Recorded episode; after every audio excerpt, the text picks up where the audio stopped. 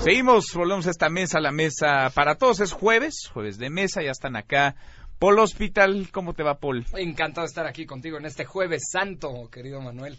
Jueves Santo. Antonio Tolini, Toño, ¿cómo te va? Mira, estoy bien. Estoy comiendo unas galletas, unas barritas que trajo Paul. Son Sí. unas De nada se dice. No, hombre, son una comida de conejo que bueno, Provecho a todos los que están Le comiendo agradezco en este mucho, jueves santo. ¿Te va bien? Estos ¿No te va bien? Me va bien, estoy va bien. contento, estoy feliz, yo maravilloso, todos los días me despierto y digo gracias, estos tiempos de la cuarta transformación me hacen sentir muy bien. Lo Bien. que me hace sentir mal la comida de conejo de Paul. Igual estás entrando con singular Sí, alegría. bueno, es lo que me queda. Bueno, queja te vayas, se la traga. con el micrófono. te vayas a ¿Cómo estás atragantar. No te vayas a atragantar. Y al mismo tiempo comiendo, eso no Estamos se hace. comiendo. No Y se esa- habla oye, con la boca llena. ¿no? Fichaje, hoy, hoy fichaje de lujo. Claro. Está con nosotros Juan Pablo Adame. Juan Pablo, ¿cómo La te va? novedad. No le llego ni a los talones ni a Fer Caso, pero aquí estoy con Ay, mucho gusto. Gracias. Gracias, a Fer gracias. Caso. Bienvenido, Juan Pablo. Fer Caso, que está en otras latitudes. De honeymoon. Así, es, Así es. ya sé bien. Oigan, hay mucho que platicar. Sigue este jaloneo entre la prensa fifi, la pongo entre comillas, y el presidente Andrés Manuel López Obrador. En la mañanera suele ocuparse el presidente López Obrador de los conservadores, les dice, de aquellos periodistas, prensa fifi, crítica, y hace algunos días señalaba en la conferencia mañanera del lunes que todos los periodistas estaban bajo observación, que eran más prudentes porque hubo señalamientos, críticas luego de lo que sucedió el viernes pasado, la presencia de Jorge Ramos, periodista de Univisión, en este salón tesorería del Palacio Nacional. Decía, aquí están todos siendo observados porque además ya saben cómo les va. Toño, Antonio Atolini. Amenazante. Esperemos a que termine su bocado, No, Manuel, no, no, porque estoy bien. velo, está hablando con la boca bien, llena. Estoy muy bien, estoy ver, tranquilo, estoy bien. Dale Tengo un trago a tu agua, te- por tra- favor. Le voy a dar un traguito a mi agua, traigo una adicción perfecta. Puedo hablar de lo que quieran y con mucho gusto. Pues arráncate. esto. ¿Qué opinas de la relación entre el presidente y la prensa? A ver, sobre la relación del presidente y la prensa, creo muchas cosas. Lo que creo que hay que decir particularmente es que creo que sí se equivocó el lunes. Creo que sí es una declaración poco generosa. Creo que es una declaración que abre pie a mucha interpretación, que eh, parte de sensibilidades políticas de un cierto grupo de periodistas, no sin razón. Es decir, sí hay una posibilidad eh, real, latente, de considerar que la violencia contra la prensa sí puede inhibir el ejercicio eh, periodístico, pero hay matices. Sí. Creo que hay matices importantes que hay No, que no decir. son, no son sus adversarios los periodistas, el Eh, presidente. No, Depende no, no, no, son algunos, algunos periodistas, algunos O sea, grupos hay políticos. adversarios. Claro, es que detrás del periodismo, lo que parte de esta discusión sí abona para poder hablar de nuevos términos políticos, que eso creo que la Cuarta Transformación está haciendo, es pues revelar, como decía Cicerón, cui bono, quién gana. El periodismo no es neutral, no es objetivo y no está aislado en el éter sin representar a nadie ni a nada más que la verdad. No, eso es lo que nos gustaría, pero no es cierto. Hay grupos empresariales, políticos, económicos que financian. Pero a ver, no lo digo en términos de teoría de conspiración, lo digo como algo normal. Así sucede. Los modelos de negocios de los eh, medios de comunicación, algunos dependen de sus suscriptores, algunos dependen de publicidad, algunos dependen de las inversiones de eh, distintos socios. Normal. Solamente que hay que, con eso de frente, decir, existen intereses legítimos, convergentes en algunos casos, divergentes en otros, sobre qué está haciendo el gobierno y qué está haciendo la línea editorial. Todo esto forma parte de la discusión de la cuarta transformación con la prensa. Lo que sucedió el lunes es que hay una declaración que se entiende en un amplio contexto a qué se refiere. Él, incluso el presidente matiza de no es él, es la gente, porque ha hablado de la conciencia de la gente, la conciencia de la sociedad, la conciencia del pueblo, como ahora ya mucho más crítica y politizada, la gente sí responde a las distintas versiones de quien reporta y dice, y lo hacen de manera militante, si no es que agresiva y violenta en su momento. Pero estaba refiriéndose a eso. Yo creo que ahí sí, de ninguna manera, pese a que considero equivocada la manera en la que lo frasea, sí me atrevo a decir que de ninguna manera es una amenaza velada. ¿Tú crees que el por parte presidente del respeta gobierno. la libertad de expresión? Yo creo que la respeta a grado eh, a excesos criticables. Excesos o criticables. sea, Juan sí Pablo. hace, sí hace mucha. eh, hombre, se entiende como un interlocutor. A Creo que ver. hay veces que deja- debería dejar pasar. De Lo, plano. lo- lo- lo- Ok, lo- a lo ver. digo en ese sentido. Juan Debería Pablo, dejar pasar cosas. Juan Pablo Adame. Primero mi solidaridad contigo, Manuel, y con toda la gente que se dedica a los medios de comunicación. Porque cuando tú tienes un ¿Por estar trabajo... trabajando un jueves santo o qué? Porque cuando tú tienes un trabajo y en ese trabajo el presidente de la República te dice, te señala, te cuestiona, te pone en la escena pública para que entonces todos los demás te cuestionen, te critiquen, pero además da permiso a que te puedan atacar.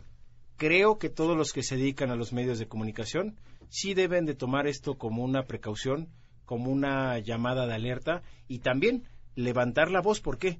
Porque no es normal tampoco que un presidente de la República se vaya contra los reporteros, contra los periodistas y entonces intente desde su poder presidencial, que no es el mismo de un reportero, el decirle a un medio cómo comportarse frente a la autoridad, frente a la población, frente a las redes sociales y además amenazar con que el pueblo se le puede ir encima si no se comportan bien. Creo que eso es gravísimo. Que es casi una amenaza de te voy a aventar el pueblo encima, ¿no?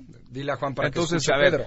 no ves, tú no ves al presidente respetando la libertad de expresión, no ves respetando hasta excesos criticables, como dice Antonio Atolini, al presidente y su relación con la prensa. Yo no veo al presidente respetando la libertad de expresión. Ha habido una discusión las pasadas semanas en donde se está estudiando incluso si es legal lo que está haciendo, si se le puede meter una demanda, si se le puede denunciar al presidente de la República. ¿Por qué? Porque ya está utilizando la plaza pública todas las mañanas para encontrar enemigos, señalarlos y entonces sí, acabar con una carrera o este esperemos que no sea así, con una vida.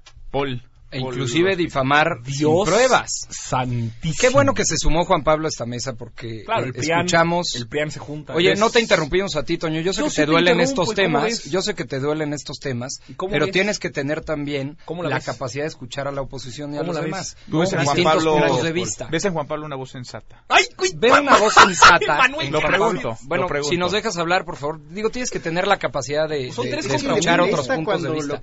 Por supuesto, pero- No, yo les herida. Pregunto a los tres. ¿eh? Gracias. ¿Tú ves sensatez gracias, Manu. en Yo veo sensatez. Primero me quiero sumar a la solidaridad a la que llama Juan Pablo y me parece que eso deben de hacer partidos políticos, sociedad en general, de sumarse justamente ante estas injusticias. ¿Por qué injusticias? Porque no están en el mismo terreno de batalla. Y lo decía muy claro Juan. No es lo mismo el presidente de la República en Palacio Nacional, en un evento eh, que, aunque sea todas las mañanas, no deja de tener el carácter nacional y, y de repercusión que tienen todas las entidades que el trabajo que pueda hacer o no hacer un reportero. Entonces, esta advertencia que suena mucho más a amenaza que lanzó el pasado lunes el presidente López Obrador, pues claro que debería de preocuparnos, no solo a quienes vivimos eh, en, en los asuntos públicos, en la oposición, sino también a quienes ejercen con toda libertad la capacidad de investigación para el gobierno de qué está pasando. Yo, yo no quiero saber si mañana alguien en la mañanera le pregunta al presidente, bueno, ahora que regrese el lunes a las mañaneras en Veracruz, le pregunta al presidente sobre el 74% de las compras gubernamentales que han sido en adjudicación directa y que tienen alguna investigación sobre las empresas favoritas del, del presidente. Entonces, ¿qué va a hacer? ¿Le va a aventar al pueblo encima, las redes sociales? ¿Va a haber un escarnio público contra un periodista que está haciendo su No es trabajo? legítimo que el presidente conteste a la prensa. Es decir, no nos está tomando a todos por sorpresa cuando venimos de gobiernos que no hablaban con los medios de comunicación. Pues estaría muy que bien no que, que respondiera, pero al menos con datos, que respondiera con hechos. ¿Qué desató todo este esta polémica en la que estamos hoy en la mesa? Justamente la participación de Jorge Ramos, quien viene preparado con datos duros, con hechos sólidos, que su mismo gobierno, el gobierno de López Obrador, Puso sobre la tiene en mesa. una página de internet. Y entonces le cuestiona, oiga, presidente, tenemos el mes más violento en febrero de los últimos 20 años. Las tendencias en los homicidios siguen creciendo. ¿Será el año más eh, violento desde que se tiene registro de estas cifras? Y el presidente contesta, yo tengo otras cifras. Que es súper legítimo. ¿eh? Entonces, Porque pero sí hay. ¿cuáles son otras cifras? Si las cifras oficiales, ojo, subrayo te y Paul. título, oficiales de donde las sacó no, no. Jorge Ramos, son las que estaba citando. Entonces, ¿qué sucede? ¿Qué sucedió después de esto? Que mucha gente pregunta, bueno, ¿y los reporteros que van en la mañana van a cubrir la nota o también a hacer cuestionamientos a la autoridad? Que se vale. Lo que está pidiendo López Obrador desde un inicio es que haya una interlocución. Él hablaba de un diálogo en, en Abierto, circular, franco, en donde ellos preguntan, él crítico. responde. Sí. Pero lo que vemos es que ellos preguntan y él descalifica. Pero, que pero, pero- Manuel, ojo, en ese sentido. Es que Ya también no tampoco se vale tomar los pedazos que convienen para exacerbar sin evidencia. Sea, está mintiendo Paul en lo que dicen estas no, afirmaciones. está cortando o está lo que le sesgando conviene. la está realidad. sesgando. O está miente el sesgando. secretariado ejecutivo. Es que déjame te explico, Paul, pero es que esto lo sabe todo mundo. A ver. Sí. El secretario ejecutivo de Seguridad Nacional, re- re- eh, en contexto para la gente que lo está escuchando, estamos regresando a la polémica de Jorge Ramos presentando evidencia, datos reales, verídicos, oficiales, y la pregunta a la que le hace el presidente López Obrador y su respuesta yo tengo otros datos. ¿Por qué es legítimo tener otros datos? Porque existen tres distintas maneras hoy en este país, lamentablemente por fallas estructurales, de cómo estamos nosotros relacionándonos con únicamente el conteo de homicidios, porque el problema de la violencia va mucho más allá de eso que sigue siendo un problema estructural que hemos heredado. Es el Secretariado Ejecutivo de Seguridad Nacional que tiene su conteo. Es el INEGI que también tiene su conteo y es el sistema de coordinación del Consejo de Seguridad que está contando con la información de las carpetas de investigación de los ministerios públicos. Hay tres formas de hacerlo y son formas oficiales. La velocidad de una y de otra cambia. En el INEGI son mucho más certeras, pero son más lentas. Salen hasta julio, por ejemplo, en este momento. La del secretario ejecutivo se actualizan cada 20 de este mes. Ha cambiado la metodología que bien mencionó Alejandro Ope hoy en la mañana, que ya no se están incorporando aquellos cuerpos que se encuentran en fosas, precisamente porque no se puede integrar primero una carpeta de investigación, después eh, certificar que esos homicidios son eh, relacionados a X o cual eh, grupo delincuencial, o también el- el- la presentación de una averiguación. Son datos jurídicos. Sí, sí, sí. Va a haber todo esto para decir que El presidente no había tiene la Toda esta legitimidad. maroma termina No es en- maroma. No había mentira Es- no, no, ni no, en Jorge Ramos ni mentira. en el presidente Es que- López Obrador. denle un segundo a investigar, que eso es lo que yo le pido a la prensa. Jorge Ramos no investigó No. para ir a la rueda de prensa. No. no, No. Jorge Ramos vino así no, en, no, en, Yo lo que estoy diciendo no es, investigó. No, momento, ojo. Saludos a Jorge Ramos, nuestra Sean solidaridad con responsables con su posición. Hay información disponible y toda la vida he dicho, los números no mienten, pero se puede mentir con los números. Dejen de creer que hay verdades autorreveladas Pregunta, detrás de los datos. Pregunta, Tolini, ¿cuántos homicidios diarios dijo el presidente en esa conferencia que había? Que tenía un promedio De- mensual. De 80, 57. correcto. En marzo, ¿no? Bueno, si Ya tú lo haces- multiplicaste. si tú haces las matemáticas, que es esa multiplicación Gracias. que dice Jorge Ramos dijo, a ver, va- vamos a jugar, Juan. que- Jorge Ramos dijo neta, 2.400 al mes. Al ¿Qué mes. dijo López Obrador? 80 diarios. ¿Cuánto da 80 por 30, querido Juan? ¿Cuánto da, Tolini? Ninguna O sea, persona. Es que por eso estudiaste en Ninguna humanidades, persona. Da lo como mismo. muchos de nosotros. que No, güey. Le fallaron las matemáticas. Ninguna persona que se dedica de aquí. manera seria al tema de violencia sabe que la tendencia es lineal. Es que, perdón, Es que tienes razón en lo que estás visto, diciendo. lo que has Tienen razón en lo que están diciendo, pero si creen que No, van bueno, a evaluar Pitágoras el tiene pro- razón, o sea, deja nosotros O sea, es álgebra. digamos. Bueno, ok, Paul. No, sí. no es álgebra. No, no es, No, no, es, álgebra. una multiplicación muy sencilla, pero qué bueno que hablas de tendencias. No, espérame, espérame, nada más Hace dos semanas yo puse sobre la Oh, mesa un tema que tú aceptaste. Hace dos semanas te pregunté, Me después de las declaraciones de están agarrando. el decálogo por la paz y la seguridad que presentaron ustedes al arranque del gobierno. Y el entonces secretario, el próximo secretario, que todavía no entraba en funciones de Durazo. seguridad, eh, Alfonso Durazo dijo, en seis meses me comprometo, el compromiso es público, a que las tendencias van a cambiar, vamos a empezar a la baja, todo. Estamos a un mes de cumplir los seis meses, ¿nos, nos van a cumplir? Yo creo ¿Cómo que le no. van a hacer? O sea, si no es Pero lineal, si No, no, es ya lineal, dijo que no, entonces ya no hay discusión. No, pero ver, ahora que expliquen o sea, por qué no. Claro, o sea, O sea, es que va a llegar, va a llegar el sábado de gloria y va a cambiar este país. O, o con qué mesianismo nos van a ya no va a haber. Ojo. La resucitación. Agradezco mucho que me ¿qué hagan bolita, pero a ver, nada más maticen. Lo que les estoy diciendo es que este comportamiento no es una tendencia lineal. O sea, la violencia 40 no tiene una día 80, consistencia. correcto. No va a suceder así. Va a cambiar, va a ser distinto. ¿Qué está pasando con el gobierno? Pues de entrada se está tratando de hacer entender, conocer, aplicar, relacionarte con el problema de la violencia más allá de los números. No significa que se deja detrás. Lo que yo veo en la estrategia de seguridad ¿Y cómo ¿qué mides? es lo que está Si sucediendo. no es con los números, ¿cómo mides? Mira, es que sí hay un problema. Carpetas de investigación no es lo mismo que cuerpos, que no es lo mismo que homicidio. Que pero eso es algo que heredamos, o desaparecidos, por ejemplo. Pero eso es un asunto que heredamos de manera estructural porque ha sido un problema. Pese a que el secretariado ejecutivo tenga sus datos y son oficiales y son válidos y respetamos como tal, su integración por la lentitud o velocidad que ciertos datos requieren para poder llegar a la mesa del presidente todos los días en la mañana, hay discrepancias que, perdón, pues sí, Pueden ser de hasta el 19%. Bueno, pero a ver, una, una cosa son los datos duros y son estas lecturas y es la velocidad de la información y otra es la relación Pero ahí- que se va quiero- eso voy. entre el presidente y la ¿Quién prensa. está dando este apéndice? A mí me parece muy desgastante, pero yo porque soy politólogo, me dedico a la administración pública, estoy involucrado en los temas del gobierno y aquí además hay gente sofisticada, lo suficientemente sofisticada para poder hablar de esto. A mí lo que me gustaría es que la prensa tuviera la responsabilidad de acompañar esta discusión y esto que estoy diciendo, ¿por qué no hay una nota? Que dijeran, bueno, ¿saben qué?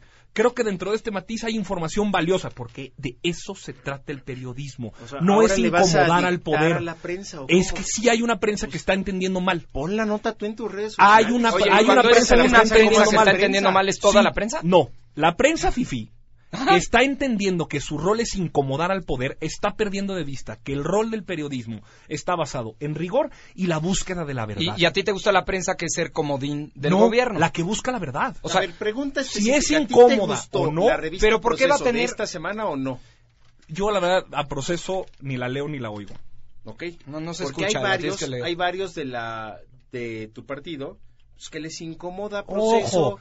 Por cómo salieron. No me metan a las grillas palaciegas de. Morena. No, yo lo que te quiero Pues decir tienen es- todo el legítimo Sí, derecho a decir si les gusta o no. sí Yo estoy hablando de la gente en la conferencia nota mañanera. característica entre la gente de Morena que hoy se incomoda con la prensa que no les está que diciendo cómo yo le paso los contactos y hablan con ellos en redes sociales. Yo lo que estoy es hablando que es de un análisis de una dinámica de la relación entre que prensa tú y el tienes que poder. hacer de La cómo llegaron poder. al poder y no se han acostumbrado, No. no, le han entendido a cómo tienen que La responder ahora no desde que son funcionarios. Quien entienda, y eso lo digo con toda claridad y me responsabilizo absolutamente de mi declaración, quien entienda que la prensa está para incomodar al poder está entendiéndolo mal.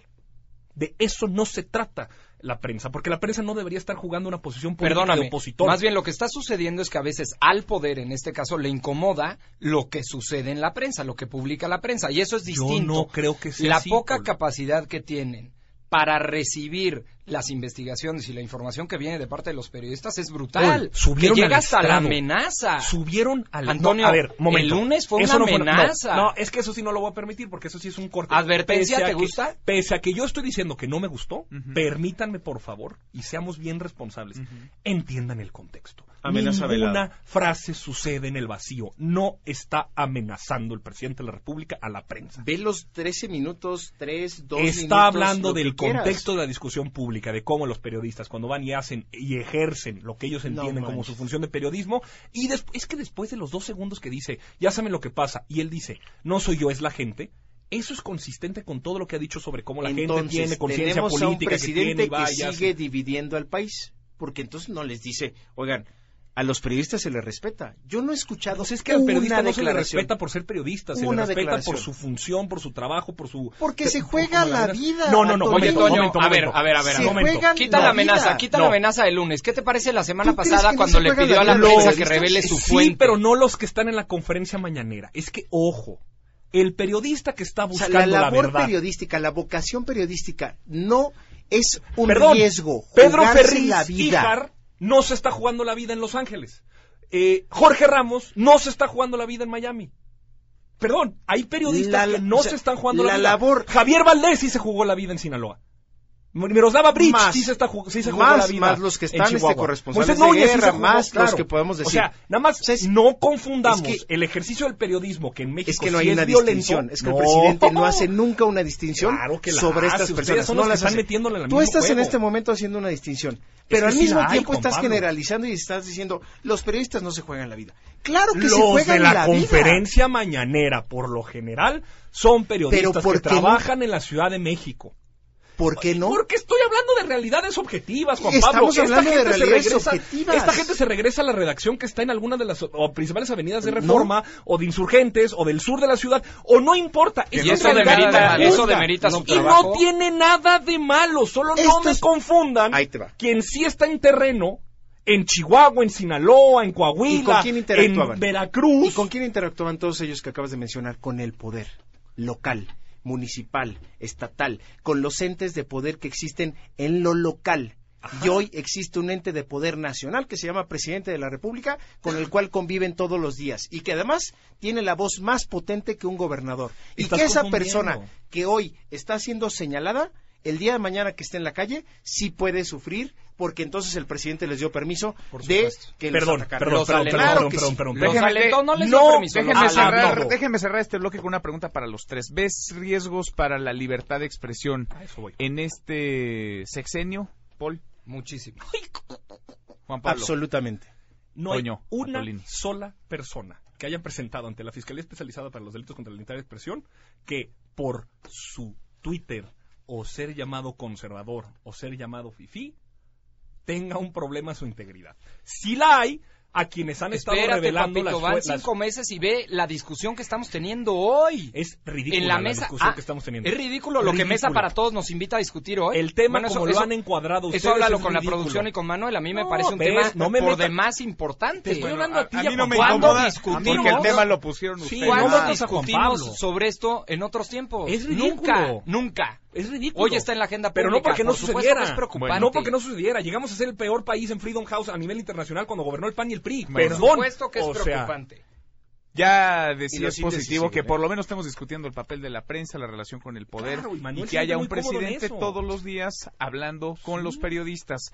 La gente, quienes nos escuchan, tienen indudablemente la mejor opinión. Pendientes legislativos, temas que se quedaron en el tintero, algunos que se encuentran en el jaloneo, como la reforma educativa, por ejemplo, otros que apremian la laboral que quedó aprobada hace apenas unos días, la semana pasada. Juan Pablo, Juan Pablo Adame, ¿qué asuntos ves urgentes y qué otros, pues necesarios, pero que parece no van a caminar en este periodo que se hace viejo ya el periodo en la Cámara de Diputados y en el Senado? Voy a hablar primero de los congelados acaba por el de propio comer Morena. de tu No, bueno, además Juan granola. Pablo es secretario técnico del grupo parlamentario del PAN en el es Senado. un gran Él sí tipo, sabe de lo que eh, habla. lo sabe. Acaba de comer porque no se puede hablar con la boca Ya llena. terminé, Ah, muy bien. Provecho a todos los Juan que nos están Estábamos en el corte, no sé si sepas, y ahí sí se puede. Bueno. o sea, no cuando tienes el Llegaste micrófono. con la Bueno, señor granola en el secretario, ¿qué pendientes hay en? Es mi lunar. Bueno, ándale, Juan. A ver, A ver, temas que voy a hablar, voy a hablar primero de los congelados por el propio Morena. Congelados, ¿Por ajá. qué? Porque es importante saber que Morena, Morena. decidió congelar ciertos temas. ¿Por qué? Porque ya no tiene los votos. como Y cuáles? Porque tiene presiones. A ver. La primera es la revocación de mandato. La revocación de mandato, este ejercicio eh, ciudadano que tiene que ser por el ciudadano y no por el gobernante, Morena ya lo congeló. ¿Por qué? Porque le parece que en este momento pues, no consigue co- eh, convencer a los que están en otros grupos para que apoyen la revocación de mandato. Porque originalmente Morena lo que plantea es que el presidente de la República, Andrés Manuel López Obrador, esté en la boleta en el 2021. Ujú. Así ven el- venía el proyecto. Que es una de las promesas de campaña de Andrés Manuel. Además, López o Obrador. sea, que dijo, yo me voy a someter a que me voten si quieren que me quede o que me vaya. Lo que no dijo en campaña es que esto iba a ser durante la campaña electoral, el mismo día de la elección, y que podía ser campaña y por lo tanto, pues era una clara invasión a la neutralidad de las propias elecciones. Ese está congelado, no se ve para cuando salga, se plantea un este permane más bien un extraordinario para el mes de mayo. Hay que ver si para ese entonces sacan este, la revocación de mandato. Yo lo dudo mucho porque no les alcanzan los votos. El segundo tema, pero este es por Déjame presiones. Una, una Ah, nota ¿quieres al hablar pie. este A ver, una no, nota de revocación. Una nota al pie. Yo Nota no soy secretario técnico del grupo parlamentario de Morena, nada más me interesa. Pero Pero estás muy al pendiente de conocedor. los Soy un conocedor de la práctica A parlamentaria. ver, No, no, a en realidad, en, en realidad no voy a hablar de la práctica parlamentaria, voy a hacer nada más una, una, una pregunta a Juan Pablo. A. Porque las preguntas que me hace Juan Te Pablo son legítimas. Sí, sí, y, sí. y- y yo le contesto igual. Bueno, No, a diferencia de a Paul, que Paul nada más viene aquí a gritarme y a... Nos quiere dividir, Juan, nos quiere dividir. a ver, A pregunta. te ver. ¿por qué verías como un riesgo a la neutralidad de la contienda que si bien puedo entender a qué te refieres, ¿por qué verías a eso como un riesgo la participación del presidente cuando en distintas latitudes en el mundo eso sucede? En México, ¿qué problema le ves a que el presidente activamente haga campaña por su partido, el cual representa un proyecto para llegar nuevamente a tener más o menos, pero similar, si quieres, eh, apoyo en las cámaras. Sucede en Estados Unidos, sucede en distintas latitudes de democracias europeas, son parlamentarias, pero digo, hay algo de similar. ¿Tú qué, qué riesgo le ves a esa Voy a participación? dar un dato de poder real y otro de estadística. El primero de poder real es que si los señores de Morena están adjudicando directamente el 74% de las obras, lo que están haciendo es un guardadito para las elecciones. ¡Ay, Dios Hay que decirlo como es. De ¿Tú poder crees que la real. adjudicación miente? directa es sinónimo de corrupción? real. Ahora, de por por sí tiene, tiene mucho dinero, Morena. Vaya, es el partido que 1.800 más financiamiento tendrá porque se lo ganó en las 1.800 No, no, urnas. pero Pero está ¿por diciendo qué que las adjudicaciones directas son Sí, para por eso, un pero guardadito. me refiero, ver. más dinero necesitaría. Morena, más de Pues, esos a ver, millones reciben. volaste la A barba. ver, ese es un elemento de poder O sea, Ya real. ni yo. En esta ah, van a caer Bienvenido, tu argumento, perdón, en un momento que termines de decirlo, tu argumento de las adjudicaciones te lo voy a tumbar en dos pataditas estadísticas, pero está bien, A ver. sigue. Ok, el elemento de poder real ya puesto sobre la mesa. Y el segundo es estadístico. Ah, a ver. En los históricos de las elecciones, 2006-2012, cuando competía López Obrador y los candidatos eran Juan Pérez en Oaxaca, Juan Pérez ganaba por más de 10 puntos las elecciones. Cuando Juan Pérez volvía a competir en el 2009 y 2015, Sin López ¿qué Obrador. crees? Que no tenía esos 10 puntos. ¿Por qué? Porque el señor López Obrador, hay que reconocérselo, pero es estadístico. Cada que participa en las elecciones, arrastra el voto. Entonces, Entonces si es un el temor de la señor- oposición a que esté el pues presidente claro, en la si el señor Claro. sabe de su peso y de su poder y que además tiene en este momento la posibilidad de convencer a las cámaras, pues ¿qué va a querer hacer? Repetir ese histórico que no ha tenido en las elecciones Déjame jugar de abogado del diablo un segundo. Adelante. No, de, de Adelante, periodista Manuel. Todos crítico. los presidentes se meten en las elecciones para tratar de favorecer a su partido, en tanto ese partido es el que va a respaldar su proyecto político. Es decir, no a Enrique Peña Nieto le convenía una mayoría priista en el Congreso o a Felipe Calderón una panista. No es obvio que a Andrés Manuel López Obrador le conviene una mayoría de Morena, pero además no es obvio que el ciudadano sabe que apoyar al PRI de Peña es votar de alguna manera refrendando el respaldo al gobierno federal o a Morena de Andrés Manuel López Obrador en estos tiempos es darle un Porque voto de confianza al presidente No. también. Te voy a decir Participaría. por pues. qué no creo que sea así, Manuel. Porque es la primera vez en la historia de nuestro país que vamos a tener reelección legislativa. Eso no había existido ni con Fox, ni con Calderón, ni con los anteriores presidentes. ¿Eso qué significa? Que si hoy tú me estás escuchando y te preguntas quién es tu diputado, seguramente no lo conoces. Pero ese señor que hoy es tu diputado va a ir a tu distrito y te va a volver a pedir el voto. Las reelecciones legislativas en Estados Unidos, por ejemplo, juegan temas locales. Entonces, los diputados tendrían que jugar un tema local, no un tema nacional arrastrado por el presidente López Obrador y su proyecto de nación. Tendría que ser, y en el fondo la reelección legislativa sirve para eso, para que tu diputado, tu senador, te resuelva problemas locales y legisle problemas locales y te traiga soluciones para que entonces lo votes o no. Toño. No. Teóricamente incluso te voy a ver. Primero te voy a contestar lo de las adjudicaciones. Dale. También hay que revisar, por favor, es que no sean deshonestos. ¿Qué ¿Quién, contratos? quién sería deshonesto Pues, aquí? Pa- Juan Pablo. Juan Le estás diciendo mentiroso a Juan Pablo. Le estoy diciendo deshonesto. Me está diciendo ¿No es lo mismo? y- No, porque igual y no lo está, no, igual y no lo sabe. Ah, ok. Igual y no está mintiendo con deliberado. entonces, deshonesto, deshonesto, Ajá. Y quizá el ignorante. hombre, el hombre de la caverna. Quizá, ya, sí, ya regresamos sí. a Platón. Tú estás O sea, ahí como no logras exacto. ver más allá. Ajá. No logras ver Sí, más sí, allá sí, de sí. lo evidente, así Ok. como Thundercat. A ver. No, hay que, por ejemplo, este es el tipo de cosas que estaríamos, de- debería la prensa estar buscando y trabajar, o Sigue pues nosotros dándole Sigue a dándole cómo sí, trabajar a porque la sale, prensa. 74% de los contratos han sido adjudicaciones directas. Bueno, hay que revisar qué contratos. Los contratos que De son seguridad. Me no, vas a decir. güey, Claro. No, hay cosas que suceden como por ejemplo el sistema del el servicio de limpieza o las papelerías, cositas que son de cierto La nivel, pintura. la pintura que por ley son adjudicaciones directas por la cantidad que se está licitando, o sea, es decir, no se tiene que licitar porque la cantidad del contrato es menor, que son la verdad, temas administrativos y habría que ver si de ese 74% del 100 que ha sucedido, ¿Qué te qué parece? calidad de contratos son, ¿Qué porque hay unos que son re- Dos bocas en Tabasco la refinería. Pero o me vas a decir es que va a ser una pero ojo, ojo, vean es un que papelito. Oye, pero vean qué tramposo. clips. Vean qué tramposo. Dos bocas. No se Dos sigue por ¿Cuántos eso. miles de millones de pesos son la obra? Pero no se sigue su lógica. No pueden decir, todo sucede así porque hay un caso que a mí me interesa resaltar, como el de Dos Bocas, que en efecto existe algún problema ahí de licitación, el cual yo no manejo ¿Algún ahorita. problema? No, es que no hay problemita. licitación. A ver, lo hizo el Algún Congre- lo hizo el problemita de licitación que se llama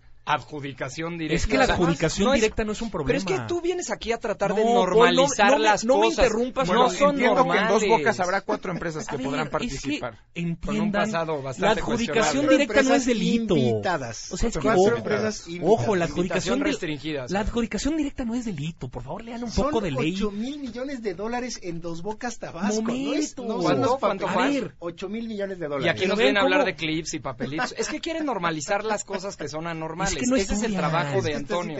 Es que no Es que sí. estudian. Juan Pablo y, no, no, no y Paul no estudian. ¿Les falta leer más? Les falta entender cómo se construyen los datos. Todo dato tiene una historia. Toda historia puede ser interpretada de una manera distinta. Lo que estoy Cuéntanos cómo cambió la legislación el Congreso de Tabasco para Es que, que yo entonces no se estoy hablando de Tabasco, directa. estoy hablando del 74% de estos contratos que dicen que por adjudicación directa de sinónimo es corrupción. Órale. Yo lo que digo es, habría que revisar del 100% de los contratos que se han renovado hasta el momento, qué tipo de contratos son. Muchos verán que son de este tipo o que están habiéndose adjudicado anteriormente por contra por licitación, hoy sin tener un competidor se renuevan automáticamente. Estoy hablando de una dinámica Oye, de administración Está pública. bien, pero a ver, eh, Espérame, Paul. vamos a tus Si papeles queda y clips. claro- No quieres hablar de dos bocas, está bien. Entonces mi pregunta es, estos datos que vienen de Compranet, que es en donde también los pequeños comercios, las microempresas, las medianas, toda la gente que ha invertido su patrimonio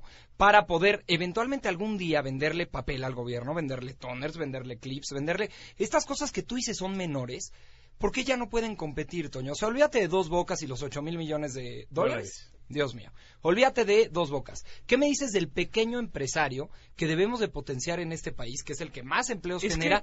Oye, tú ya no le puedes vender a gobierno. Paul. No, tú Paul, ya no. no Juan, traes datos. Juan, tú pusiste una empresita de cuadernos y de... pues, ¿Qué crees? Paul. Ya le compramos a uno solo porque dice Antonio Antonini escribe. que son cositas menores. Porque es el Paul. que puede. Y entonces ahorramos tiempo en hacer licitaciones para que tú, buen contribuyente, puedas participar. Paul, Ahora traigan a la todo se lo vamos a comprar a alguien. Es que yo lo que les pido es traigan a la mesa datos, porque llenan la discusión con No, es que me estás diciendo, es que cuando son papeles y clips Pues no importa. Paul, Yo si creo me- que sí importa. Hay que leer ¿Sabes la qué sí ley. importa? ¿Sabes qué sí importa? Que cerraron el INADEM.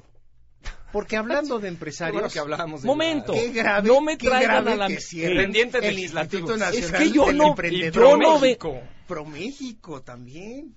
No Es que creen en ¿cómo los emprendedores, Juan, hombre, por Dios, no te has dado quieren cuenta. que todos reciban su lanita del gobierno, y Exacto. entonces Yo quieren que genere. no voy a, Papá yo gobierno. no voy a déjeme, en la trampa. de- déjeme volver al tema, ¿no? A ver, Estábamos estábamos revocación de mandato. A ver, revocación de mandato, contestabas ya Tolini a lo que decía Juan Pablo. Y ven el primero de los temas Uf. que están congelados. El Faltan segundo 10. es la reforma educativa. Está congelada también. No congelada por En la otra cámara, en Cámara de Morena, Diputados. Congelada por la CENTE. Congelada por Oye, la espérame, CENTE. espérame. Es un No, ente es que estás diciendo una falacia. legislativo. A ver, Dices, Paul. no está congelada por Morena, sino por la CENTE, pero ¿qué crees que tiene ¡Son lo mismo! dentro? 44 Porque hay 44 diputados diputados de la. CENTE, por Ay, supuesto. Pero es que no quieras normalizar aquí las cosas, Antonio, insisto.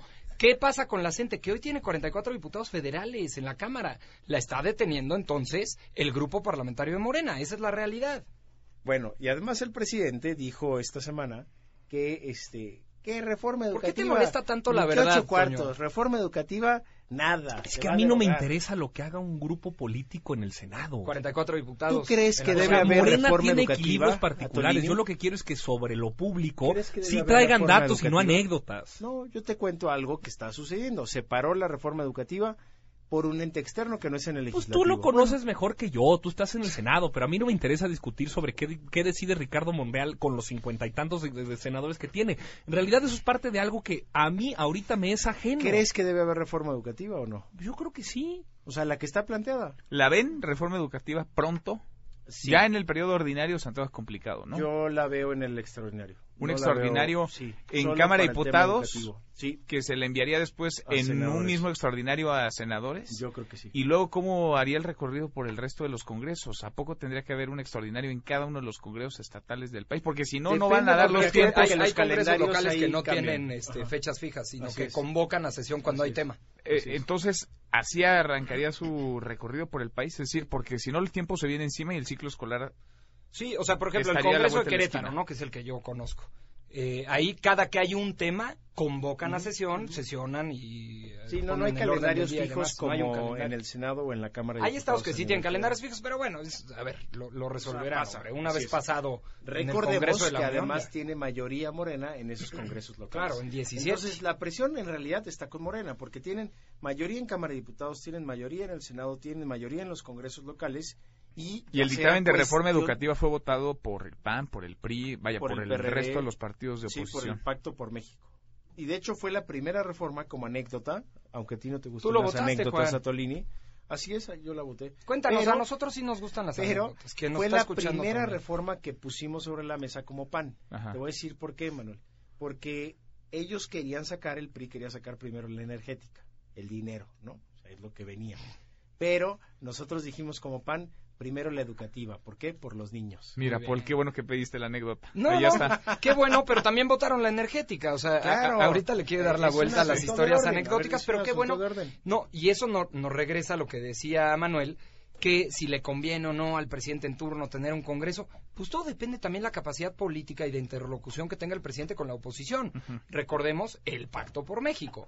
Un presidente de la República que se sienta con las otras dos fuerzas opositoras, que entonces eran PAN y PRD, y generan una agenda legislativa muy grande, de 14 puntos muy puntuales, que todos salieron en tiempo y forma, y aquí Juan Pablo fue protagonista del Pacto por México. Entonces, ¿Qué pasa con este nuevo gobierno? Pues que como que le cuesta un poquito más de trabajo entenderse con la oposición. ¿Le cuesta trabajo, Toño? ¿Ves a Morena que le cueste trabajo lo Les legislativo? cuesta trabajo entenderse Porque de pronto, ellos. pero de pronto parece ridículo. que Morena utiliza la planadora que trae en la Cámara de Diputados Cámara de para Diputados. aprobar cuestiones. Se le atoran, por ejemplo, Sí. la Guardia Nacional Sí. en el Senado, tiene que construir otro tipo de acuerdos, pero ahora lo que observamos es que es en la Cámara de Diputados en donde la propia mayoría, a pesar de tener los votos con la oposición, no puede sacar adelante algo que ha sido prioridad para el presidente desde los discursos de. Jesús Reyes Heroles decía que hay que usar la fuerza de la política, no la política de la fuerza. Y es justamente lo que quiere hacer Morena.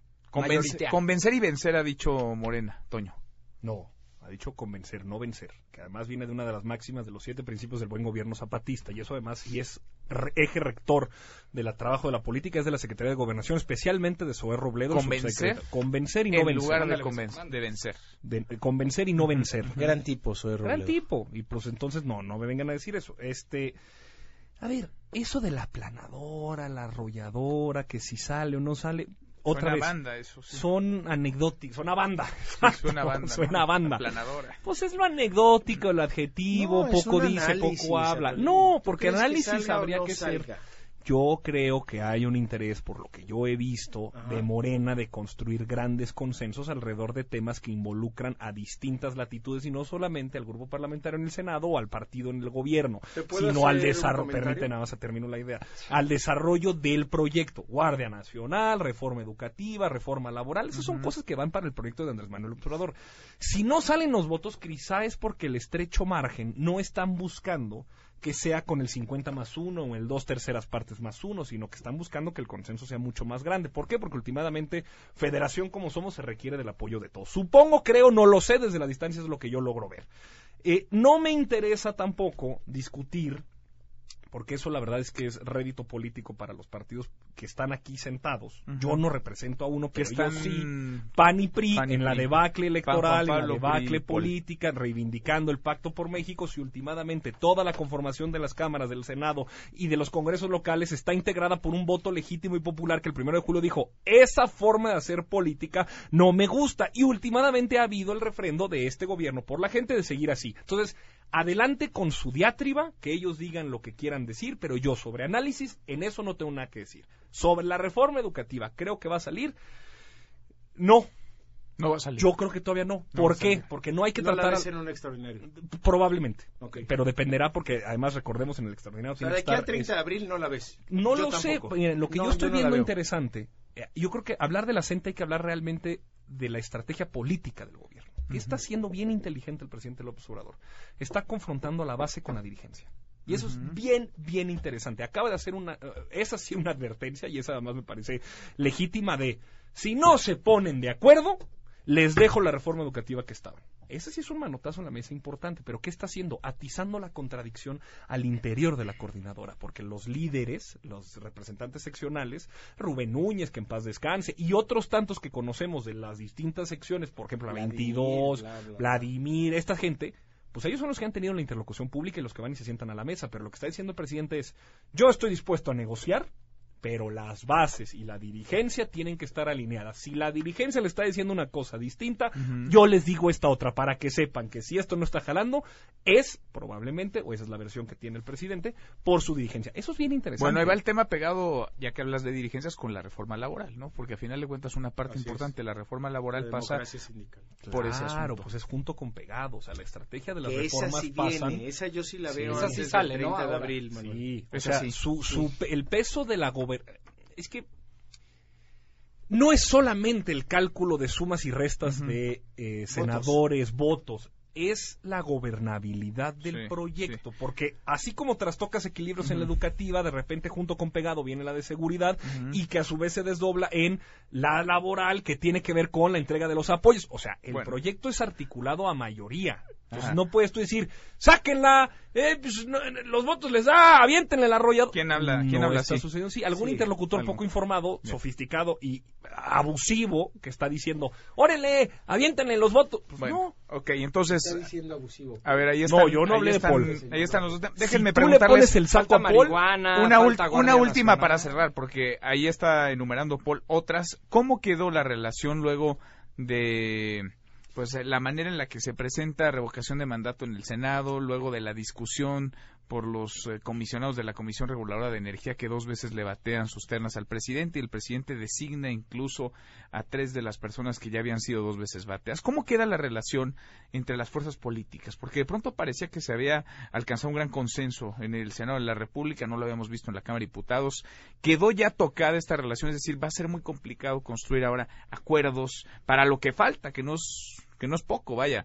Pues faltan cinco años y medio de legislatura. ¿Cómo queda, Paul? ¿Cómo ves las cosas entre los partidos de oposición y el gobierno? Porque en el Senado, si la oposición se mantiene cohesionada, pues eh, ni para adelante ni para atrás ninguna reforma constitucional. Sí, a ver, lo que hemos visto, sobre todo en el Senado, me parece que en la Cámara de Diputados todavía está más difuso eh, esta estructura de, de oposición de distintos partidos, pero Pues en el, Senado, que les anda votando cosas. ahí pero en el. Senado, esta embestida que ha tenido el gobierno federal en distintos temas, la verdad es que ha hecho que se unan, ¿no? Eh. PAN, eh, eh, PRD, Movimiento Ciudadano y PRI, y se han cohesionado cada vez más, inclusive hasta se les percibe una relación hasta personal, eh, intrabancaria. este, Ah, caray. Bancaria. O sea, esto de, ya- de- de- de bancaria. bancada, Esto ya- intrabancadas intrabancada. distintas. Pero ya está Parece sacando un gran temas bloque rosas, o sea, ya, No. ya habla de temas Sí, personales. sí veo un gran bloque opositor en donde pusieron en la mesa cuáles son los grandes puntos que, que van a defender todos los partidos, más allá de sus programas de acción, de sus plataformas, sus principios, sino que no van a permitirle a este régimen, que no van a permitirle a esta mayoría pasar, porque sí. Y en ese contexto, que pues además así es la democracia, se han puesto de acuerdo y se ha, y se ha robustecido este bloque opositor en el Senado. Tú es fuerte Y ese qué bloque. bueno, no, pero qué bueno porque es un verdadero contrapeso para cuestiones, la verdad, a ver, como lo de los de la CRE, que bueno, pues ni modo, así estaba la ley, entonces los terminan rechazando, pero López Obrador termina haciendo lo que quería, imponiendo a estas personas incapaces al frente, y así con muchos otros temas, pero otros más como la Guardia Nacional, en donde sí detiene la, este bloque opositor esta iniciativa para pues, justamente ponerle otros aditamentos y hacerla mucho más robusta y mejor. Bueno, Juan Pablo, ¿tú cómo ves la situación? ¿Se enrareció que- el ambiente en el Senado? Yo creo que el bloque no es fijo, no es permanente y es por tema. Y eso hay que identificarlo y decírselo al, al auditorio. No significa que PRI, PAN, PRD, este Movimiento Ciudadano vayan en todas juntos. Y voy a poner un último dato. Para los consejeros de Pemex, quien le dio los votos para sacar a los, al consejero de Pemex, que es el de Tabasco, el, el que dicen que es familiar de López Obrador, Sí, que era líder, Movimiento Ciudadano. líder, líder de Morena en el, en el Estado. Así es, fue Movimiento Y Ciudadano y este algunos senadores del Verde. ¿Quién? Una en ¿Quién? particular. ¿Quién? No sé, hubo al- tú trabajas en el Senado, debes Pero- de tener la votación. Tú decías Pues, el ¿quién? nombre, ¿no? ¿Alejandra Lagunes? Ah, creo que sí, alguien así. Sí, fue Alejandra No Lagunes. sí. Mira, Este, bueno, feo. Pero ya hay una el alianza ahí de facto, ¿no? el Entre el verde y el... Claro. o sea, No, no es de Digo, facto. Manuel, no es de facto. Quizás sí llama la No, atención el real, caso de Alejandra real. Laguna. es No, no, pero las hay que- el más cercanas al el verde- presidente el Peña. está ah, no, no, a ver, está aliado en. Quintana Roo que empezaron las campañas esta semana ¿Y en Puebla? Morena. Y en Puebla y en Baja California. Sí. O sea, Claro, con o sea, es- todo el dolor mi corazón, hay que decir las cosas como son. Sanguijuelas. O sea, Morena está considerando un instrumento de gobernabilidad al Partido Verde. En el Senado tiene Sí, sí, sí. razón. ¿Por qué? Pues porque son votos y es parte de una coalición gobernante y está muy bien. Pero entonces- yo quiero gritarle a los cuatro vientos que por favor reconsidere ese partido que tanto ha prometido. ¿Qué hay más desprestigiado hoy en la clase Sí, política? Que no permita la el entrada Partido Verde. tan fácil Del verde. de gente que estuvo en contra de un proyecto de transformación y que hoy parecen acomodarse de manera muy fácil En en ese Oye, contigo, hoy, ayer y Claro. antier se han Pa' que acomodado vean. 20 años. Pues ahí están los pendientes, los pendientes legislativos. Nosotros Gracias a los tres. olvidados, ¿no? A los tres, los olvidados por como- estar acá. Muchas gracias por, por el Nos hospital. olvidó el verde Gracias, feliz jueves santo, feliz Semana Santa a todos los que nos escuchan. Juan Pablo Adame, muchas gracias. Pórtense Juan Bien estos días santos, por favor. Bueno, Antonio Tolini. Hagan lo que se les dé la gana. claro. No, no, no. Vayan voy- al yo no voy a dictar No, Juan quiere que En el marco de la ley, ¿no? En el marco de la ley. Sábado de gloria. y si no, ya sabrán, ahí está la Guardia Nacional para cuidar a mis hijos, a los de todos ustedes. Bueno, Todavía no ahí está está. la Guardia Gracias a los tres. Todavía no tengo hijos, Muchas gracias. Mesa para todos.